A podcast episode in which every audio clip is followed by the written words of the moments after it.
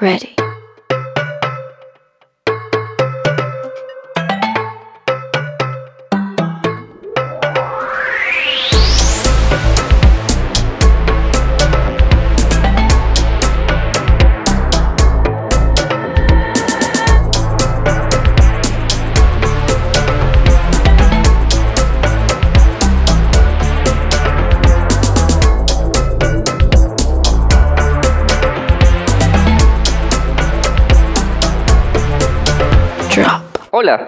Mi nombre es Luis Vélez y este es el episodio número 3 del podcast Centinelas del Vicio Propio. Este episodio es muy especial porque tengo a dos grandes invitados. Vamos a hablar hoy día de cine peruano, pero vamos a hablar de ese cine peruano que existe, ese cine peruano que es muy bueno y se muestra en los márgenes o al margen de los circuitos de exhibición comercial y al margen también de las discusiones de Twitter. En varias ocasiones este cine va buscando espacios y circuitos de exhibición alternativa. Queremos hablar de ello porque a partir de este miércoles 4 y hasta el domingo 8 de marzo se van a proyectar dos películas que son ejemplo de este otro cine peruano, excelentes ejemplos. Cine de autor, de mirada personal y espíritu independiente. Me refiero a las películas Expectante y Con Natural, dirigidas por Farid Rodríguez y Javier Bellido. ¿Qué tal Javier, Farid? ¿Cómo van? ¿Cómo estás, Luis? Muchas gracias. Contento de estar aquí conversando con ustedes. ¿Cómo van los preparativos para esta exhibición, este estreno alternativo? ¿Qué tal Luis? Bueno, gracias por la invitación. Eh, bien, bien justo eh, con expectativas del, del estreno, que es creo que en ambos casos la primera vez que, que una peli nuestra eh, se, se, se ve de manera consecutiva durante varios, varios días, aunque sea en una fecha, ¿no? En una sala equipada, bien equipada técnicamente. ¿Cómo surgió la idea de hacer un estreno dual, un estreno conjunto entre ambos? Bueno, fue un poco una propuesta que yo le hice a Javier eh, después de ver su peli. O sea, bueno, nuestras pelis casi que nacieron juntas. En el sentido de que se estrenaron en el mismo festival, en el Festival de Gilava en República Checa del 2018. Lo cual creo que no, no fue una doble alegría para ambos porque ya nos conocíamos, ya, ya, éramos, ya éramos amigos. eh, yo había visto su peli anterior, que es de hace ya como 12 años, que es Inmute. Eh, él todavía no había tenido, no había tenido oportunidad de ver algún trabajo mío, pero creo que había visto como retazos, qué sé yo. Y bueno, luego de verla, él también vio mi peli cuando se vio en Lima el año pasado, a, a mitad de año más o menos. Eh, entonces eran peli, o sea, a mí me gustaba su peli, a él le gustó mi peli, y yo encontraba ciertas similitudes, este, formales, más allá del uso del blanco y negro, eh, cada quien igual en su, en su, en su mundo y en su propuesta. Igual al ser una peli independiente, más alternativa, yo sentía que tal vez uniendo pelis iba a ser un poco más sencillo, más llamativo un estreno, ¿no? Porque la mayoría de pelis que consiguen un estreno incluso alternativo generalmente son pelis un poco más narrativas o, o con algún estímulo del Estado, ¿no? La cual las hace tener un volumen de producción mayor. Entonces, también cierto escepticismo, ¿no? Me hizo, me hizo, me hizo dudar de ir solo, pero en ese sentido también sentí que podía haber ahí como un apoyo mutuo. Pero sí, de ahí, de ahí nació un poco la idea. De ahí nace la idea. Javier, que la película igual tuvo un recorrido previo, pero ahora eh, ya tiene más, más fechas para, para verse.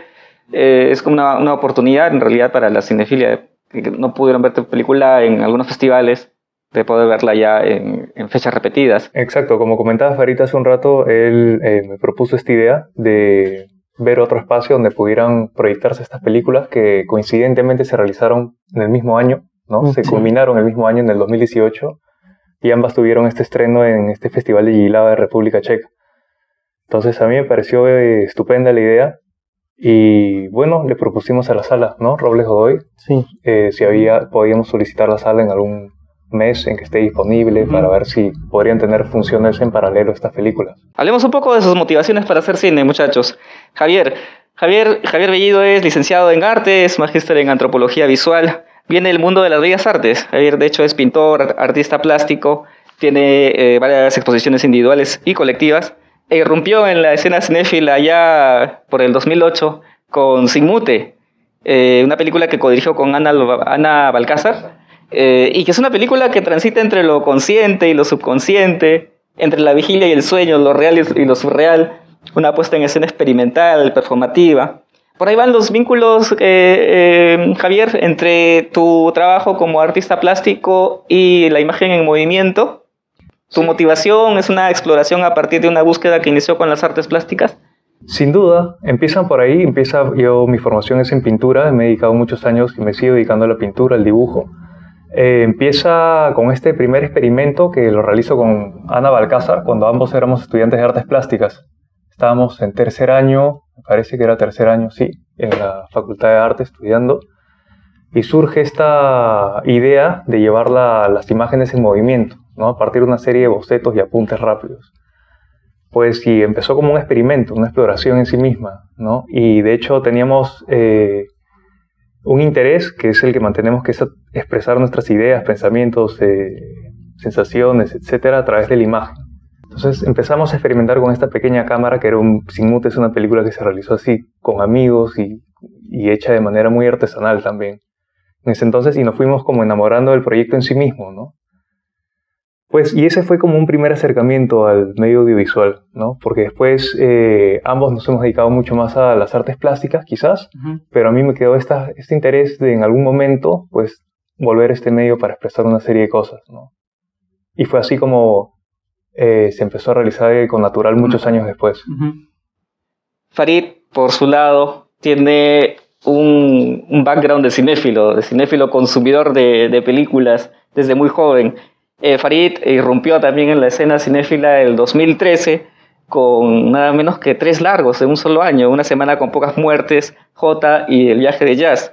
Eh, Farid, eh, a, mi, a mi criterio, es un cineasta que ejerce lo formal desde lo austero.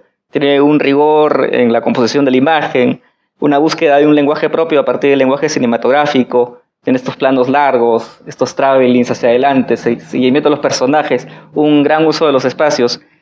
Y además Farid tiene eh, una labor de programador cinematográfico. ¿Cómo surge tu, preocupación por el cine, Farid? Bueno, eh, para resumirlo, digamos, a partir de la piratería. Eh, desde muy, desde colegial, digamos, me llamó mucho la atención la cantidad de, de stands de DVDs que habían por mi casa. Entonces, un poco que la cinefilia se debe también al, al distrito en el que crecí, ¿no?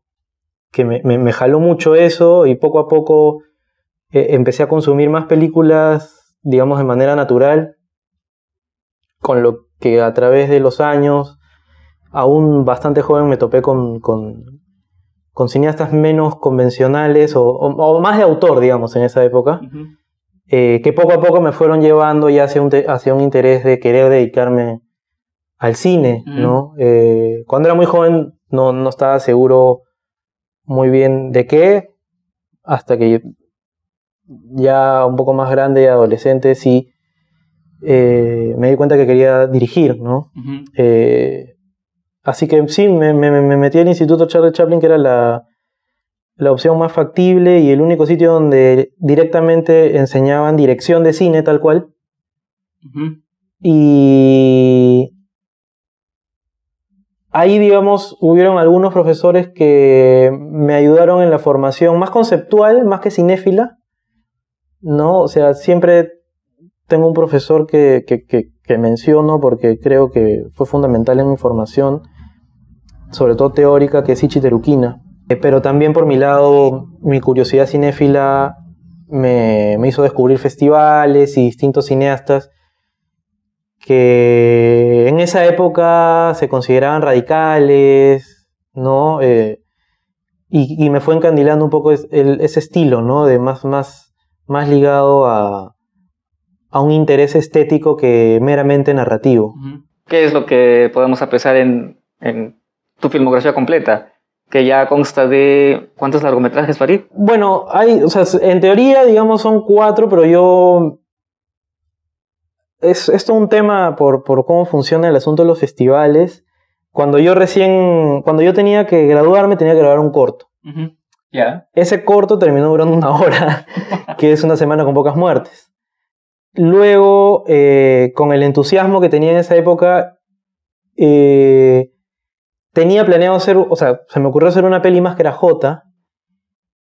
Y la tercera peli, que es El viaje de Yasa, en verdad es una suerte de recopilación de videos de un viaje, ¿no? De videos grabados con una cámara casera, una suerte de, No era ni siquiera una handycam, era una cámara de fotos Lumix que grababa.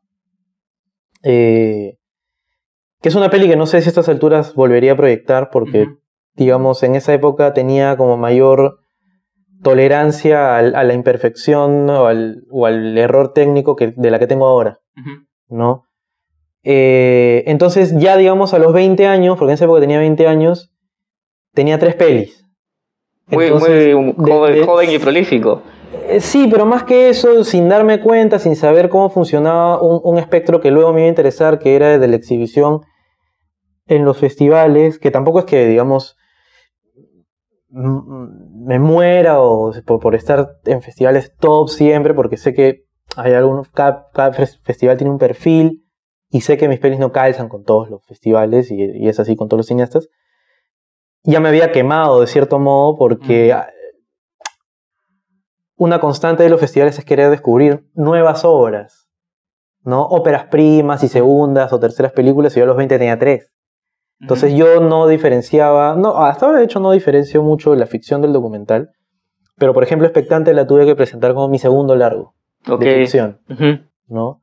Porque J y el viaje de ella son, digamos, no son documentales clásicos, no, no tienen entrevistas, ni tienen el mismo estilo que tienen mis, mis pelis de ficción, pero digamos que sí se puede reconocer que hay un registro documental. Definitivamente son películas de no ficción. Son, claro, son pelis de no ficción, que es un término que se viene usando hace como una década más o menos, un poco más. Em, pero digamos que sí. Expectantes, digamos, mi segundo largo con una intención, eh, vamos a llamar, entre comillas, profesional, ¿no? Donde hay técnicos con cargos y facturas de área y cosas así, ¿no? Las otras son cosas como más incipientes, diría que incluso, diría mater, ¿no? Eh, que, por esa época me mandé a hacer. Y ambos ahora, Javier y Farid, han convergido en este punto. convergieron en eh, la presentación en Gilava del 2018. Javier, creo que tuviste la oportunidad de, asistir al, al mismo festival solamente puedo imaginar lo que es ser un festival en la República Checa.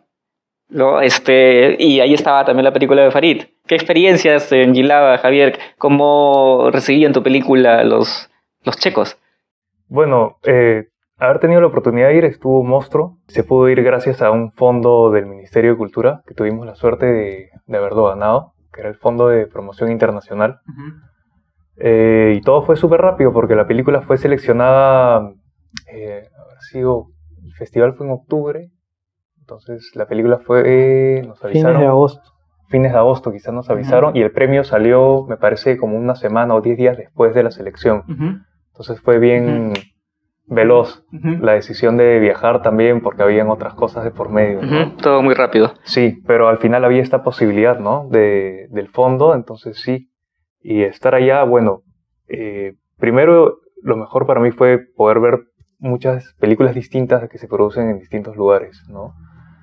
Eh, son como ocho o nueve salas de cine que quedaban en un lugar relativamente que uno podía ir caminando de un lugar a la otra, ¿no? Entonces era de empezar a ver películas de las nueve de la mañana hasta, hasta las doce, una de la mañana, siempre había... una experiencia cinéfila. Sí, sí.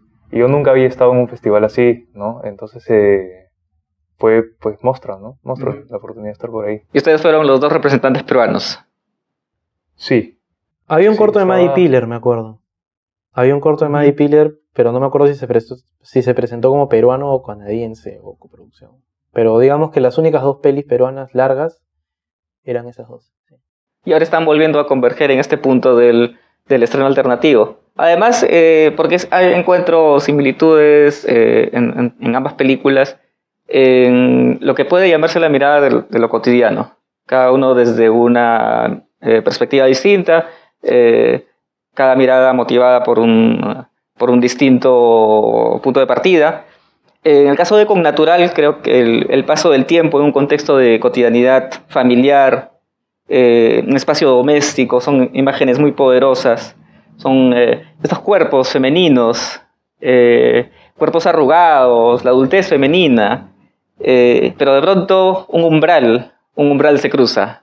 hay este, esta dicotomía nuevamente entre lo, entre lo real y lo surreal manifiesta en, en Connatural. Es lo que desde mi perspectiva pude apreciar. ¿Cómo puedes describir tú como autor de la película tu obra? diría que trata sobre este proceso de dejar la vida. Es un proceso que me llamaba también la atención, quizás este tema de... O sea, habla mucho del proceso de nacer, pero no de esta otra parte. Entonces, eh, casi como una reflexión sobre este ciclo vital, ¿no? que es una experiencia por la que todos vamos a pasar en algún momento.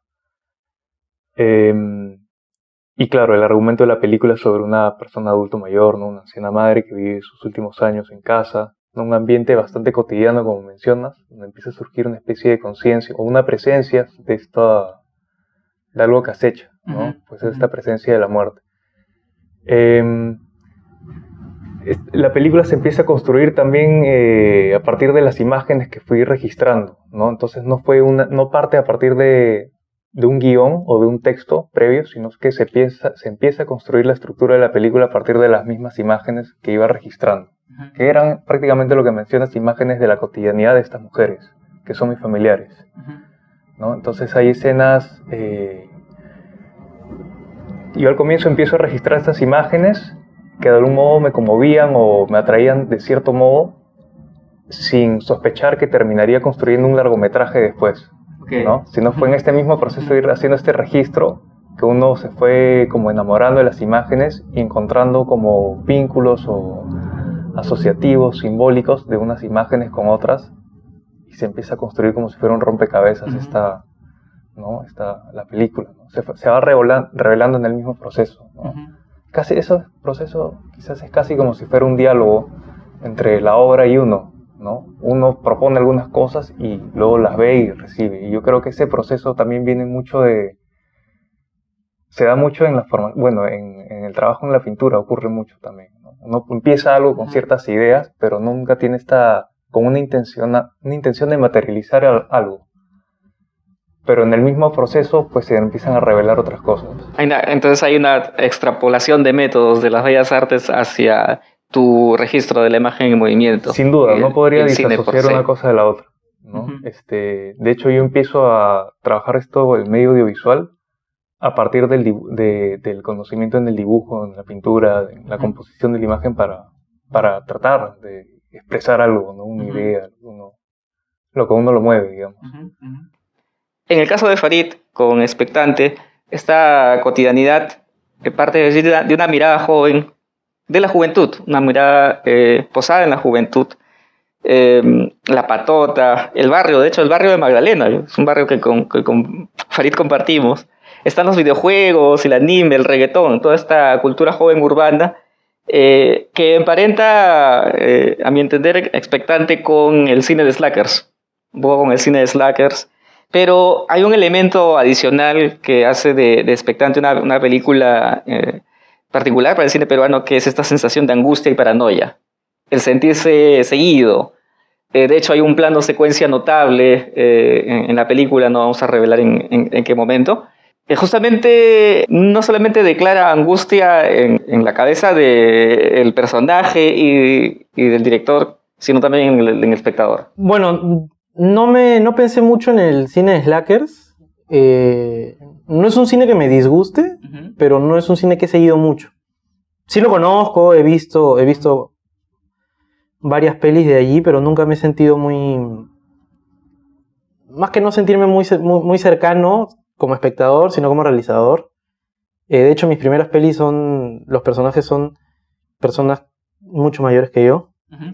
Eh, en este caso fue quizás algo más cercano a mí, eh, la peli tampoco tiene un guion, o sea, eran ideas que, que tenía más como de intentar grabar el miedo, pero el miedo dentro de un espacio urbano, ¿no? Y el mayor miedo que hay últimamente, que es como algo generalizado, es, eh, digamos, esta inseguridad ciudadana que está como ya implantada. Pero no quería hablar, o sea, no quería que, sea una peli de ese tema, o sea, que sea una peli de tema, ¿no? Eh, digamos, por, por la misma edad que tengo o que tenía en la época que, que grabé la peli, eh, opté por personajes más o menos contemporáneos a mí, o bueno, totalmente contemporáneos a mí, porque de hecho son, son amigos de colegio. Eh, primero los probé anteriormente, antes de, de- hacer la peli, eh, porque si bien iban a ser de ellos mismos, hay que, creo yo que hay que tener cuidado al, al usar no actores porque puede suceder que al estar delante de una cámara quieran hacer de actores y empiecen a actuar. Entonces, la razón por la que los estás escogiendo ya no existe, porque dejaron de ser ellos. Y todos esos elementos que has mencionado, pues sí, eso es como una como una representación, un cúmulo de de sub de sub eh, temas, digamos, que no están desarrollados en la peli, pero que están presentes, formando como un todo, como, un, como una generación. Es más una construcción en base también a la nostalgia. Ok. Eh, en el sentido de que todo tiene que ver con, con algo que fue más o menos en su época de colegial. Que de hecho en la peli hablan de sus épocas en el colegio. Entonces están en una etapa en la en las que no, no es que vayan, ya son adultos, entonces no es, no es que están en la transición de la adultez, pero quizás están en una transición de ya ser como ciudadanos independientes, que ya no dependen de sus padres, más allá de si viven o no viven con ellos. Entonces están en ese proceso. eh, y están en un contexto en el que están en una ciudad en la que en cualquier esquina en la que doblas te puede suceder lo que sea. Eso evidentemente está inspirado pues, en, en- en- la ciudad en la que vivimos, ¿no? Eh, y en un distrito como en San Miguel, porque la peli está, más, está un poco más grabada en San Miguel que Magdalena, eh, me, me interesaba mucho la cierta hostilidad de los espacios y, y cierto cambio que hay en brechas muy cortas. O sea, estás en, en la cuadra 7 de una calle y, en la, y, y ves un sitio amigable y en la 6, casi llegando a la 5, parece que estás en un- Cambia. sí, cambia drásticamente y ya está un poco en el chip de cada persona tener un- una sensación o una predisposición a que te, a que te ocurra algo y, y tu actitud cambia. ¿No? Ya sin que te des cuenta. Entonces estás de cierta manera con una paranoia inconsciente y que, que no quería que se vea exagerada en la peli.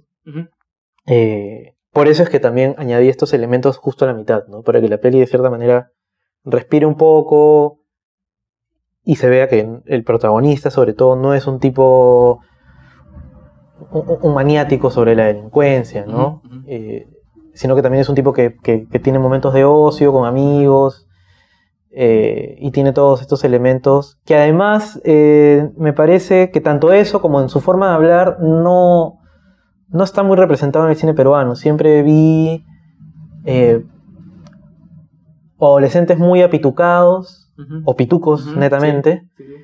O si no, son muy de barrio. Y el tema incluso del reggaetón es como un poco irónico porque, al menos en la época en la que nosotros éramos más, más chiquillos, esa música, yo creo que hasta ahora, se asociaba mucho a, a gente así, ¿no? O sea, con, cierto clasismo. El reggaetón, así como en su época la salsa, eh, y hace ya décadas, es como para gente de barrio, ¿no? Para Ujú. barriadas.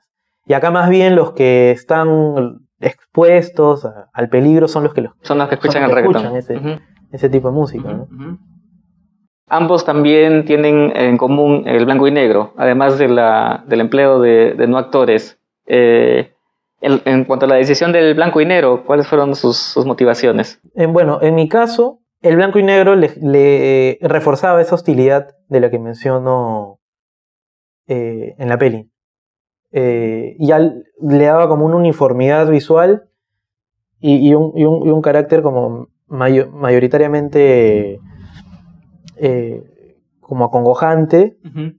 Además que hay muchos, muchas zonas negras, lo cual a mí me permitía sentir que la película escondía muchas cosas, ¿no? Y es un poco también, la peli juega un poco mucho, eh, eh, juega a la incógnita, eh, a que va a suceder algo y al final no. Eh, y además hay algunos momentos en los que la peli va a color, que son muy breves, pero que tienen una connotación también, porque cada vez que va a color son, eh, son escenas en las que Es en algo bien específico. están, sí, están Sí. como frente a un espacio que no es físico, ¿no? Y es como que si el color representase la seguridad en ellos, en los personajes.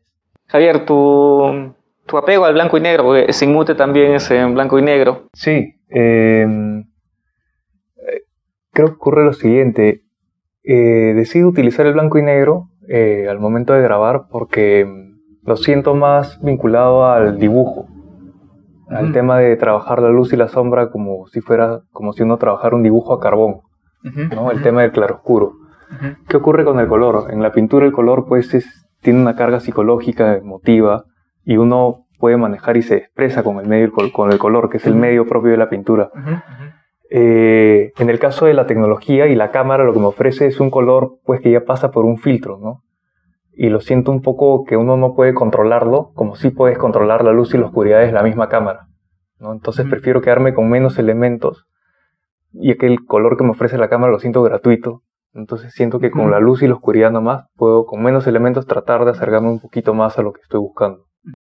Ambos han hecho la fotografía de sus, de sus películas, eh, expectante y, y con natural. En mi caso, eh, yo hice más o menos el 60%. Ujú. El otro 40% lo hizo un director de foto que es César Fe. Que Ah, César trabajaba- Fe, que trabajaba claro. con él en esa época. La distribución alternativa, me refiero a la distribución alternativa fuera de festivales o pases contra- eh, concretos en, en cineclubes, eh, las estrategias, ¿no? las vías para dar con el público. ¿Ustedes con- consideran más lo de la distribución alternativa como una salida frente a una maquinaria aplastante, como una red de distribución que debe surgir de modo natural? Eh, tenía acá unos ejemplos de distribución alternativa de películas peruanas. eh, los Ojos del Camino de Rodrigo Otero, Todos Somos Estrellas de Patricia Vice, Sembradoras de Vira de, Álvaro y Diego Sarmiento, Hugo Blanco Río Profundo de Malena Martínez, La Cosa de Álvaro creo, la película de, Manuel Siles Espetor de Idolatrías también tuvo un circuito alternativo, o mm, la película de Miguel Vargas, Blast. ¿Cómo ustedes perciben la necesidad de un, de un circuito de estreno, de exhibición alternativa? Bueno, definitivamente una peli como, como expectante o como con natural, me parece que su espacio natural no es la cartelera comercial, ¿no? No solamente por los, los que, que sabemos todos que son los, los exhibidores, eh, sino porque además si pelis con, digamos, con una disposición narrativa mayor la tienen difícil, películas que que son que están más ligadas como a buscar un lenguaje sin preocuparse tanto porque las pelis se entiendan o sean redondas, que es una palabra que escucho mucho de, de los espectadores, la tienen muchísimo más difícil, ¿no? Entonces creo que hay que ser realistas, hay que ser conscientes de cierto entorno y la única vía no es el cine comercial. Yo creo que todos esos ejemplos que has mostrado, que cada uno tiene como una motivación distinta. Creo que hay algunos que funcionan también, porque me parece, no me acuerdo cuál es, si la de Rodrigo Otero y también creo que la de los hermanos Sarmiento, se han ido mostrando en distintas provincias, Sí, en distintos Han, sitios. han viajado fuera también Lima. tiene que ver por su, por, porque, las pel- porque esas pelis están ligadas muchas veces al andino, al, al- a zonas rurales que, quieren país. verse representadas. No, claro. claro, y, y, y tienen, tienen eso que, que me parece más coherente, que, estén, que, que tengan ese, ese circuito. En el caso nuestro, que son pelis, bueno, al menos la mía, pues la peli de, de- de Javier no es urbana. eh, eso no, bueno, eso no quiere decir que no se pueda ver en provincia, claro, ¿no? Pero eh, sí tiene posibilidades más reducidas, ¿no? Entonces, luego de los festivales, lo normal es que estas pelis se queden, ¿no? Se, bueno, eh, digamos, esperar alguna invitación de cineclubes o centros culturales, que algunos incluso han ido desapareciendo, como el Café, o qué sé yo, que era un, un cineclub muy, muy activo. ¿no? Y creo que los cineastas en general muchas veces no saben mover sus pelis. No, nosotros mismos estamos en pleno aprendizaje, tampoco es que seamos unos expertos. Pero creo que sí hay que acercarse a, a entidades como las del Ministerio de Cultura, que si tienen una sala, eh, debe estar abierta para cineasta peruano, ¿no? No solamente los ganadores de la DAFO. Sí, de repente no está pasando lo suficiente, ¿no? Eh, tenemos festivales, tenemos cineclubes, pero como que hay que reforzar justamente los circuitos de exhibición alternativa. ¿Qué es lo que faltaría? Bueno, una cinemateca es lo ideal, pero probablemente también una articulación de todas estas salas, que haya un, circuito estable, que sea un circuito que tenga un espacio preferencial para el cine peruano, que haya una institución o una dependencia encargada de, no solamente articularlas, sino eh, promocionar las películas. Em, el tema de SP, por ejemplo, el tema de SP es gravitante en, todo esto de los circuitos alternativos de exhibición. Bueno, nosotros tenemos DSP, para cada peli tiene DSP, por suerte. También es otro tema, o sea, el DSP no es, no es un monstruo, no es tan difícil como se cree. Eh, o sea, hay formas de, de, llegar a un DSP. ¿No? De hecho, el primero que lo dijo acá en Perú fue José Celestino Campuzano cuando vino en una edición del Independiente, que él mismo hacía sus DCPs, ¿no? Entonces a partir de eso yo me puse a averiguar y dije, ah, man, ¿se pueden hacer DCPs? Pero igual es un tema, el DCP, bueno, ah, para nuestros escuchas, el DCP es, eh, DCP son las siglas de eh, Digital Cinema Package, que es el soporte digital eh, que se ha vuelto universal prácticamente en la exhibición de salas eh, Como el soporte profesional, digamos. Es el soporte profesional. Entonces hay que generar, eh, es en realidad una colección de archivos digitales, el, DCP es un paquete de archivos digitales, pero también hay que tener el proyector adecuado y ese de pronto es también un tema Ah, para sí. las salas. En la Robles hay, eh, en la ventana indiscreta sé que también. Pero bueno, igual te dan la facilidad de proyectar en un, en un archivo de alta calidad, en un H264, que eso sí es más fácil que cualquier realizador que no, digamos, no tiene tantos alcances técnicos puede hacer, porque es, es exportar la peli, básicamente, ¿no? Entonces no, no es necesario export- eh, tener un DCP para exhibir tu peli, ¿no? Ujú. O sea, de hecho, la mayoría de películas, no solamente peruanas, sino latinoamericanas o, o- o en general mundiales, muchas veces se exhiben en, en archivos. En archivos H264. En archivos H264, Ujú. sí. Sí. Próximos proyectos, muchachos. Javier. Javier, es, tu próxima película es eh, Persona Perpetua. Es una película íntima a partir de una experiencia cercana con el Alzheimer, que involucra también a los mismos pers- personajes de, de Connatural, pero probablemente bajo una mirada algo más documental. ¿Qué nos puedes eh, decir de Persona Perpetua? Sí, bueno, este es un segundo largometraje que es un acercamiento a la experiencia del Alzheimer en sí mismo, este tipo de demencia que se ha vuelto bien común. Entonces, eh, sí, también es un retrato bien íntimo y que trata este tema bien complejo y sensible, como es el de una enfermedad mental. ¿no? Eh, el- la película surge a partir de un proyecto final de una, maes- de una maestría que hice en antropología visual, donde tenía la- el interés de llevarlo al medio audiovisual. ¿no? y hacer esto. Terminó siendo un largometraje también. Ya tienes un largometraje más relativamente pronto. Sí, Oh, está este año yo pienso que ya se culmina de todas maneras. Lo, lo- lo- lo veremos. Eh, tenemos mucha expectativa por verlo, Javier. Y Farid eh, terminó el rodaje de Omnipresentes, que es nada menos que un- una película de zombies, bajo el estilo de Farid, pero básicamente tiene relación con el cine de género, porque déjenme decirlo, Farid es un amante también del cine de género, del cine de terror.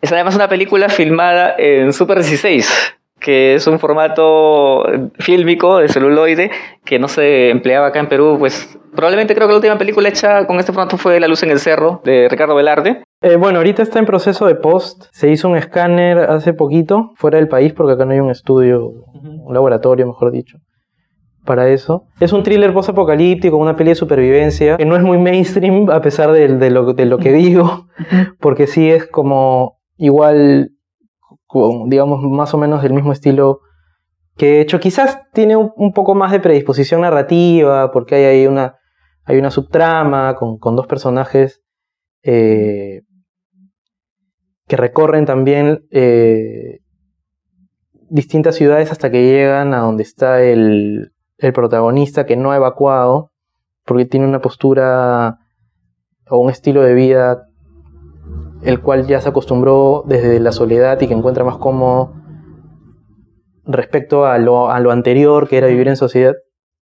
Eh, Y bueno, yo espero que con suerte la película esté el próximo año, ¿no? Porque todo el proceso de hacer una película en celuloide y postproducirla, eh, aparte que es una película con un presupuesto un poco más, un poco más grande, entonces cuando tienes un presupuesto un poco más grande y es una película de este tipo, también la, el proceso de post es más complicado. Es- con suerte espero que esté el 2021. Esperamos con, con ansia sus películas, muchachos. Además, eh, Farid es director y programador de un nuevo festival de cine que ha llegado a- al Perú, Lima Alterna. Eh, pues están abiertas las Sí, está abierta sí, la convocatoria está para... abierta para la primera edición que va a ser del 18 al 27 de septiembre de este año. Va a haber una competencia internacional iberoamericana, una competencia nacional peruana y una competencia internacional de cortos. Eh, bueno, va a ser un, festival con un perfil, mar- o sea, creo yo, marcado, eh, con pelis, bueno, como lo hemos descrito, ¿no? Con una mayor eh, vocación estética y con búsquedas formales digamos, películas un poco menos convencionales, que tienen un poco más difícil el panorama, sobre todo aquí.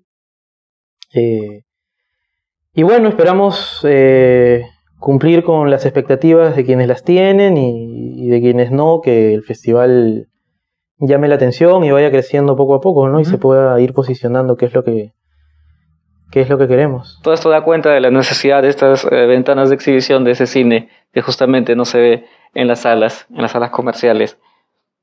Algo que, que suelo preguntar a cineastas, una película peruana que les guste y recomienden y un cineasta internacional que los haya influenciado así de, de modo gravitante, de modo de cambio de pensamiento. Bueno, en mi caso, una peli peruana, la que más me gusta es En la selva no hay estrellas, de Armando Robles Godoy. Y bueno, el cineasta que literalmente cumplió con lo que acabas de decir, en mi caso fue Belatar. Desde que vi una película de él, ya nunca más en mi vida volví a ver el cine de la misma manera.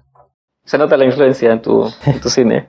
Sí. Javier, Que no he visto muchas, muchas películas peruanas como para poderte... Pero así en la experiencia, alguna que haya visto que me ha gustado mucho. eh, bueno, de Robles Godoy me gustó mucho La Muralla Verde. recuerdo cuando la vi. Y también ahora hablaba una, le comentaba a Farid una película que me gustó mucho, que la vi hace años también, que se llama Detrás del Mar, de ah, Raúl del Busto. Raúl del Mar, de- Raúl del Busto. Sí, que después hiciera el espacio entre las cosas, que es una que a mí personalmente me gusta mucho. exacto. Después él hizo El espacio entre las cosas. Sí, sí, Me gusta mucho su trabajo. Sí. Sí. Y un cineasta internacional que te haya marcado, Javier. Uf, a eso hay muchos, ¿no? Eh, con las que uno siente pues algún vínculo, ¿no? Eh, puedo decir, que bueno, las películas de Berman, pues que es inmenso, ¿no? Ujú. De algún modo te marcan, ¿no? La obra de, de Belatar también que menciona Farid, ¿no? Es muy difícil hablar de- particularmente de uno, ¿no? Ujú. Buñuel también me gustó Buñuel. muchísimo. Muchas gracias, chicos.